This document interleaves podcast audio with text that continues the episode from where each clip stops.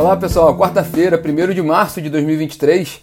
Eu sou Rodrigo Polito e esse é o nosso Minuto Megawatt, nosso bate-papo diário sobre os principais assuntos e os destaques do dia na agenda do mercado de energia. Hoje é aniversário do Rio de Janeiro, parabéns para a cidade maravilhosa é, que me abrigou, que me abriga, né? não é a minha cidade natal, mas, mas a, a nossa tradicional cidade do Rio de Janeiro, um polo importante da indústria de energia do país. Bom dia, Lari, bom dia pessoal. É, bom, Hoje nosso bate-papo vai ser muito concentrado em coisas que vão que causam efeito final mesmo no preço, no custo para, para a população inteira, seja seja pessoa física, seja, seja sejamos nós consumidores, como indústrias, porque foram questões ontem tratadas com relação a combustíveis, a gente vai falar sobre isso aqui, e também sobre a questão do sobre efeitos na tarifa de energia. Bom dia. É, bom, o, vamos começar. Ontem o governo bateu o martelo sobre a remuneração dos combustíveis, que vai contar com uma ajuda da Petrobras. E quem não bateu o martelo, ou pelo menos não bateu o martelo por completo, foi a ANEEL, que adiou a decisão com relação ao descumprimento de cronograma de, das térmicas da Ambra Energia e da Carpower Chip relativas ao leilão emergencial de outubro de 2021. Bom, vamos fazer o seguinte, vamos começar pelo, pela questão do leilão emergencial, pela área de energia, e depois a gente vai para a parte dos combustíveis. Bom, ontem a ANEEL, na, na reunião da diretoria da ANEEL, os diretores rejeitaram dois pedidos de reconsideração da Rovema Energia com relação a pedido de excludente de responsabilidade de usinas da empresa contratadas no leilão emergencial de outubro de 2021. Mas os casos dos projetos da Ambar Energia, que possui quatro projetos termoelétricos no Mato Grosso, e da Carpower Ship, que possui quatro termoelétricas flutuantes no litoral sul do Rio de Janeiro, não foram deliberados ontem pela ANEEL. No, no caso da AMBA, houve um pedido de vistas do diretor Ricardo Tille e o, o diretor, que, tam, que no caso era o relator do processo da Carpower Chip, retirou o, o assunto da pauta da reunião de ontem. É, então a gente ainda não tem uma decisão final sobre as questões da Amber Energia e da, da Carpower Chip.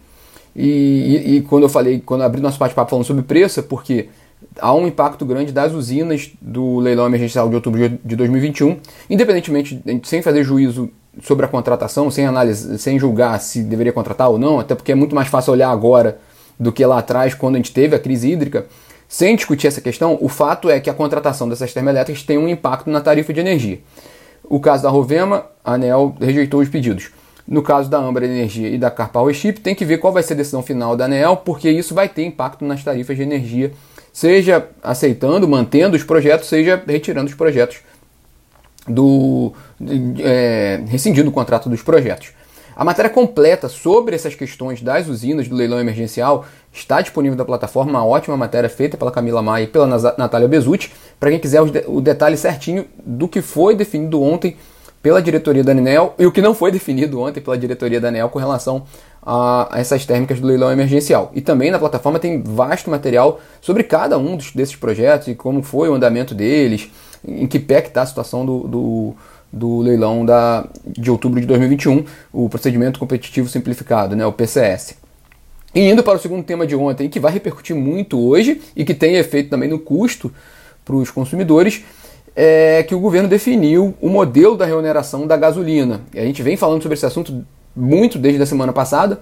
Foi intensificando essa, essa discussão entre o presidente Lula e o presidente da Petrobras, Jean Paul Prats. É, tinha que ter uma definição, porque ontem terminava a, o prazo ali para a desoneração da gasolina e do etanol.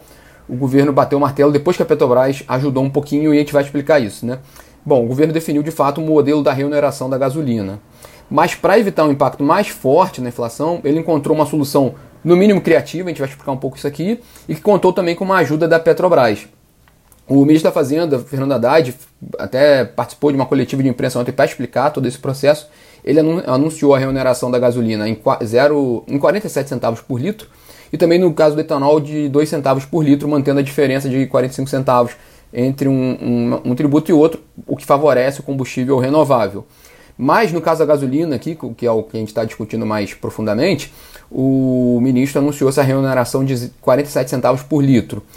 Para amortecer o efeito para o consumidor, a Petrobras aprovou uma redução de 13 centavos por litro na gasolina vendida nas refinarias. Então, o efeito líquido dessa remuneração vai ser de 34 centavos por litro para a gasolina. O, mas o, o Haddad buscou uma explicação sobre isso. Ele disse que o governo estava aguardando primeiro a Petrobras definir o que, ela ia fazer com relação aos seus preços de combustíveis. Ele, no seu discurso, ele, ele colocou que a Petrobras é independente para decidir, então ele estava aguardando a Petrobras definir qual o preço que ela ia colocar nos combustíveis para depois o governo definir o valor da reoneração. E tanto que ele colocou né, na coletiva ontem falando que a Petrobras é, aguardou a Petrobras estipular o preço dos combustíveis para março. Mas a questão é que pelo, pelo, pela paridade de preço de importação, que é a fórmula que a Petrobras adotou e ela utiliza, já utiliza há alguns anos, em tese não tem uma definição do preço do, combustível para março. É, ela acompanha a variação do petróleo, basicamente a variação do petróleo e a variação do, do dólar. É, num cenário hipotético de um, de um salto no preço do, do, do barril do petróleo e de uma desvalorização do real, a Petrobras vai ter que fazer esse reajuste, se ela seguir a cartilha do PPI, vai ter que fazer essa, essa, esse reajuste ainda ao longo do, de março. Né? Até uma colega nossa fez essa pergunta na, na coletiva. É, enfim, não, não, não, não faz sentido o, o, que foi colocado ali, de que, de que a Petrobras colocou um preço para março e o governo definiu a remuneração. Enfim, mas foi, foi uma solução casada ali agora sim uma explicação, um, cenário técnico que, que, que, é razoável, havia um espaço para uma redução do preço dos combustíveis, a Petrobras fez a, a, redução do preço dos combustíveis, mas não pode ser uma solução casada, né?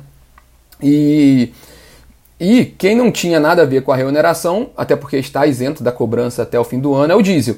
E a Petrobras aproveitou e fez uma correção no preço do diesel para baixo, uma correção da ordem de 2%. Havia essa gordurinha para queimar, mas geralmente a Petrobras não fazia esse reajuste para baixo quando quando a variação ainda era pequena. Né, mas acabou fazendo, corrigiu um pouquinho para baixo o, o, preço do diesel. Isso é bom para o consumidor, porque reduz o preço do diesel, mas também tem um efeito em cascata ali porque, pelo uso do diesel, então isso, isso tem um potencial ali para reduzir um pouco a pressão inflacionária. É, noves fora, segundo cálculos da Associação Brasileira de Importadores de Combustíveis, o impacto do aumento da gasolina na bomba deve ser da ordem de 25 centavos por litro. Mas não é só isso. Para fechar essa conta toda, porque o governo precisa alcançar a arrecadação que era prevista desde que foi desde que houve a desoneração no ano passado, o governo criou um imposto temporário para, para a exportação de petróleo cru, com uma alíquota de 9,2%. Isso foi muito mal recebido pelo mercado, já era esperado, já houve uma discussão lá no passado, no ano passado, sobre uma poss possibilidade de, de, taxação da exportação de petróleo. Isso foi muito criticado na época e não, não passou. Agora o governo definiu essa, essa taxação por quatro meses. O Instituto de Petróleo Gás, Instituto Brasileiro de Petróleo e Gás, IBP, que é o principal, a principal entidade da indústria petrolífera brasileira e é uma entidade muito forte no, no setor, já se manifestou ontem mesmo criticando a medida, falando que ela pode afetar a competitividade do país a médio e longo prazo, mesmo que seja uma medida temporária. É, além do que, é claro, é uma insegurança jurídica, porque quando, quando as companhias, e muitas delas são internacionais, vieram ao Brasil, participaram dos leilões, colocaram recursos ali para adquirir áreas, foram caras as áreas de, de, de exploração e produção de, de petróleo, elas, na hora de fazer a conta, elas consideram um cenário. E aí vem, depois disso tudo, uma taxação na exportação, isso muda um pouco a métrica deles. Eles têm que explicar isso para os acionistas, para os, os controladores lá fora, além de que isso gera, como a gente falou, a insegurança jurídica e isso afeta um pouco o Brasil na hora da competitividade com outros países para atração de recursos para investimentos. Então é uma insegurança jurídica, é uma, é, foi muito mal recebido e é um, é um sinal um pouco incerto para a indústria. É, Bom, essa tributação da, da, da, da exportação de, de, petróleo ainda vai, vai para o Congresso, ela dura quatro meses, depois o Congresso decide se vai permanecer ou não, o que, que vai fazer com essa tributação. Né? É muito, muito difícil prever o que vai acontecer, porque assim, de todos os cenários, os, as duas principais alternativas. Uma é a indústria petrolífera, principalmente, que tem uma articulação muito, muito grande com o Congresso, conseguir sensibilizar os, os, os parlamentares e, e, mostrar que essa, na visão deles, é, é, não é razoável essa, essa tributação. E aí o, os próprios parlamentares não, não decidem, decidem não continuar com o imposto. É, é, um dos cenários, é um cenário bem plausível. O outro cenário que também é muito plausível é essa, essa, essa arrecadação continuar. porque é difícil, quando se cria um imposto, principalmente no Brasil, é difícil terminar, é, encerrar esse imposto. A gente conhece muito essa história, né? É difícil retirar o imposto depois, depois que o, o governo recebe a picada ali do, do, do, do, do imposto, é difícil ele largar depois porque entra recursos, né? Então há uma preocupação com relação a esse ponto, sim. Talvez vai ser, vai ser principal, vai ser o principal tema de discussão na indústria de petróleo pelos próximos quatro meses, com certeza, né? E para encerrar o resumo da ópera de ontem, o mercado reagiu mal com relação à Petrobras também, por causa da, dessa solução casada e o risco da interferência do governo na, na política de preços da Petrobras.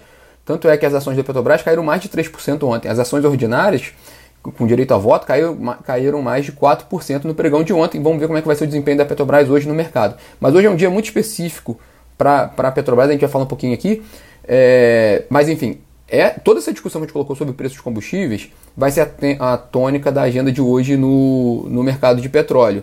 Agora pela manhã, a, a IPBR faz um, um webinar com a Fernanda Delgado, diretora do, do, do, IBP, o Luiz Carvalho, que é analista do BS especializado na indústria de petróleo e gás, e os diretores financeiros de duas petrolíferas independentes, a, o Rafael Cunha, da Petro Recôncavo, e o Rodrigo Pizarro, da 3R Petróleo muito provavelmente esse assunto vai ser colocado ali na pauta e vai, vai ser discutido entre esses agentes. Então é um dia de repercussão sobre essa decisão de ontem. E hoje também, a gente falou de Petrobras, é o dia do balanço de grandes companhias de petróleo do país, com destaque para Petrobras, para PetroRio e para Enalta. As três companhias divulgam hoje no fim do dia o resultado do ano passado, de 2022.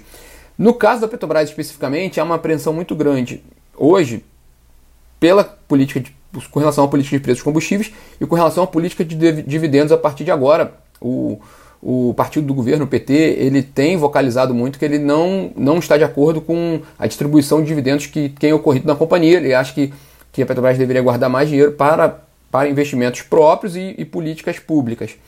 Então, também, se hoje pode estar aí alguma, algum sinal sobre dividendos após a publicação do resultado, ou amanhã, porque amanhã também a gente vai falar com mais detalhes na, no minuto de amanhã. Amanhã a Petrobras tem uma longa agenda com divulga sobre a divulgação de resultado, com, com coletiva de imprensa, com a reunião com analistas, então ela vai explicar sobre isso.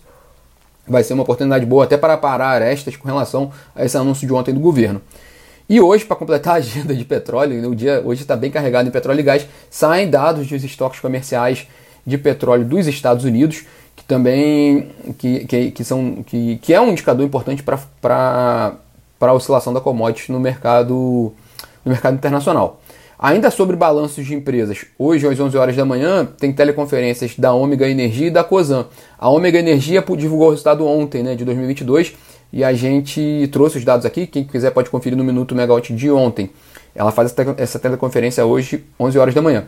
E a Cosan que divulgou ontem à noite o lucro líquido de quase 1,2 bilhão de reais, que teve em 2022 com uma queda da ordem de 80% em relação a 2021, mas essa queda teve uma influência grande ali na base em 2021, então é, teve essa, essa variação grande porque em 2021 teve efeitos não recorrentes, mas a COSAN também vai falar sobre esse resultado e falar sobre perspectivas para o setor nesse ano, às 11 horas da manhã. Bom, fechando nosso bate-papo hoje, dando parabéns para o Miguel, da nossa equipe da da Megawatt, aniversário dele hoje, junto com a nossa cidade do Rio de Janeiro, tão especial quanto nossa cidade. E bom dia para vocês. Vamos acompanhar o dia de hoje, atualizando vocês na plataforma megawatt.energy e no aplicativo. E amanhã está de volta aqui às 9 horas da manhã. Tchau, tchau.